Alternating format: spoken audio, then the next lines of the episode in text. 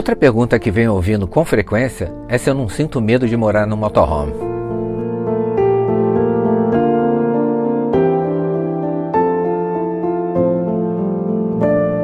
Sim, é lógico que eu sinto medo. Mas se eu me deixar levar por isso, vou acabar num sofá vendo fantástico o show de horrores da vida.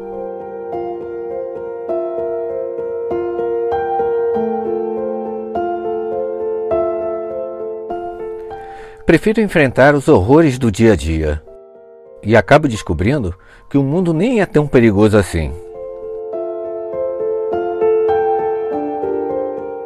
Muito pelo contrário.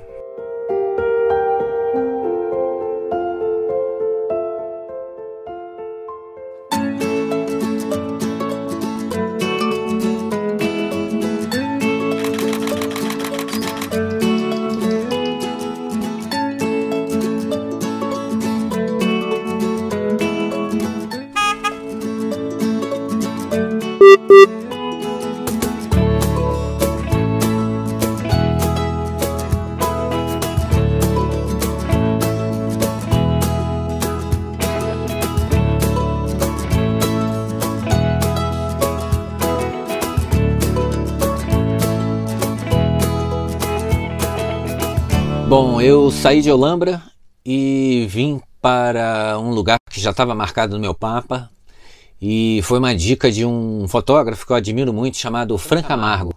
Ele tem uma um canal de YouTube chamado Apaixonados pela fotografia, não, Paixão pela fotografia Frank Amargo. E fica uma dica minha para quem quer aprender a a fotografia, manusear o equipamento e mais do que isso, ele é muito fera em Photoshop. Volta e meia eu vou lá pegar mais dicas com ele. E ele é de Piracicaba, São Paulo. E eu peguei essa dica com ele desse lugar, porque é um lugar que pouquíssimas pessoas conhecem, porque não é turístico, é, nem os paulistas conhecem. É, quando eu falo o nome da palavra, da cidade, as pessoas, onde é isso?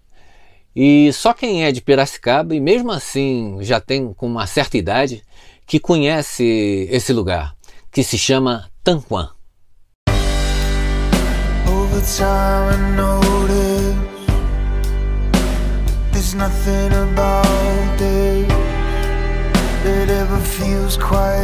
that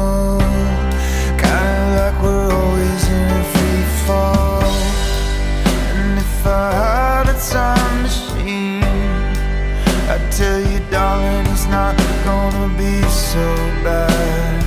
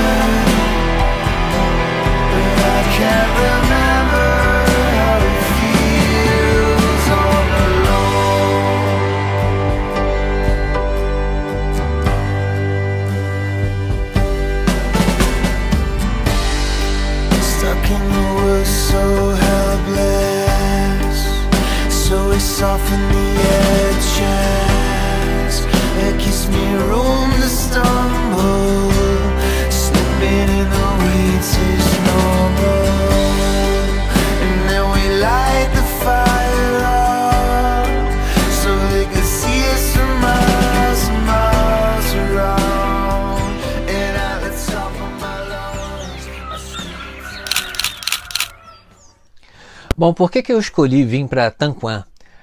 É porque aqui é um paraíso ecológico, é um lugar é, ainda pouco conhecido e, e pouco habitado. Eu acho que a população daqui dessa. Isso aqui não é uma cidade, eu falei cidade.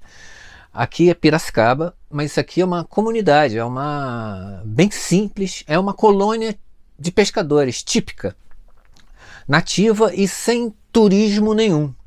Então o lugar está ainda muito preservado. Então, para quem gosta de fotografar pássaros, pô, isso aqui é bom, deu para ver na, na, nas imagens, né? Agora não tem infraestrutura nenhuma, não tem farmácia, não tem é, nada, não tem nada. Tem um, um botequim, né, vamos chamar assim, que você encontra uma Coca-Cola, uma água e só. É, não tem campo, é lógico. E eu vim com a ideia de procurar uma fazenda para no papo, pô, posso ficar aqui na fazenda? Eu tô no meio da rua aqui. E me pergunto, tô com medo? Não, aqui eu não tô com medo nenhum. Eu consegui água, luz, um povo muito acolhedor e tranquilo pra caramba, mas muito tranquilo. E eles aqui estão com medo, por enquanto de mim, mas eu não tenho medo não. Tá tudo tranquilo aqui. Mas eu passei direto pelas fazendas que eu já tinha visto no Google Maps e fui direto para a vila, já para meio para conhecer. Mas no primeiro papo ali, o cara falou: "Não, fica aqui. É, eu tenho luz, eu tenho água, você pode ligar". Por isso que eu falo, o mundo não é tão ruim quanto a gente vê aí na na TV, na internet. O mundo é muito mais camarada. Existem, por sorte nossa, existem muito mais pessoas boas do que ruins. Só que os poucos ruins são barulhentos e fazem coisas ruins, então aparece mais.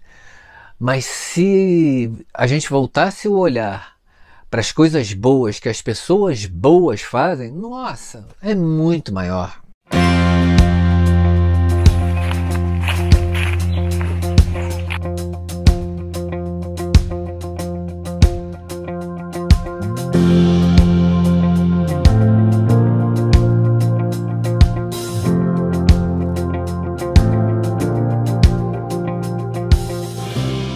Posso confessar uma coisa para vocês? Eu não tenho medo de morar no motorhome. Meus medos são outros, os quais eu faço de tudo para me afastar deles. Segundo dizem, não há coragem sem medo. O medo é um sentimento de autopreservação. Precisamos dele.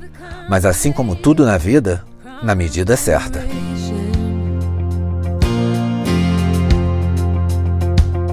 O medo não pode ser maior do que a razão, tampouco maior que a nossa coragem. Quando os números desta matemática não estão do nosso lado, afaste-se dessa situação de medo, pois as chances de você perder são enormes.